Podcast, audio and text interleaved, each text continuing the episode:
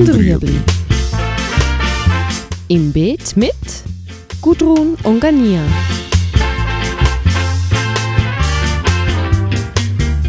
Fragen rund ums urbane Gärtnern auf Balkonien. Heute Hauskompost.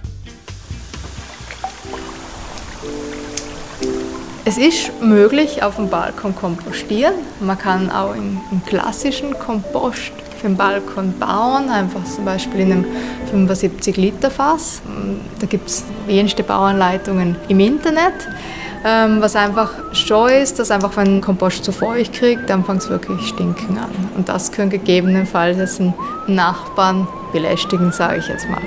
Immer häufiger werden so Wurmkompost gemacht. Da wird jetzt Würmer eingesetzt, Regenwürmer, spezielle Kompostwürmer. Das kann man auch kaufen in Gartencentern, so Wurmkompostmischungen und baut sich da auch wie so ein Topf, wo man Kartonschnitzel reintut, wo man anfängt, dass die Küchenabfälle oder Gartenabfälle reintut und eben die Würmer reinsetzen.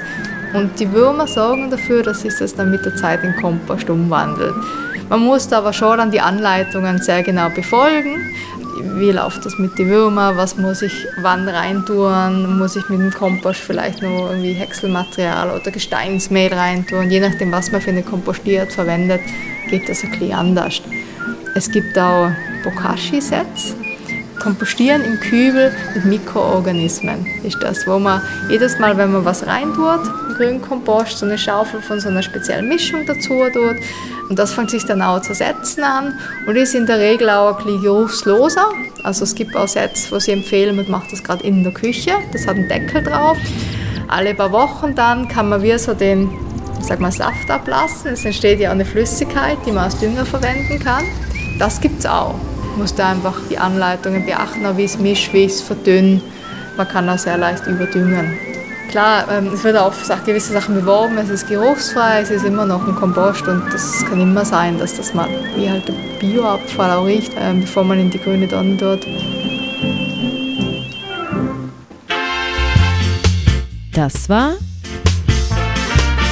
Gut und Rüebli. Haben Sie eine Frage? Schreiben Sie uns auf beet.stadtfilter.ch.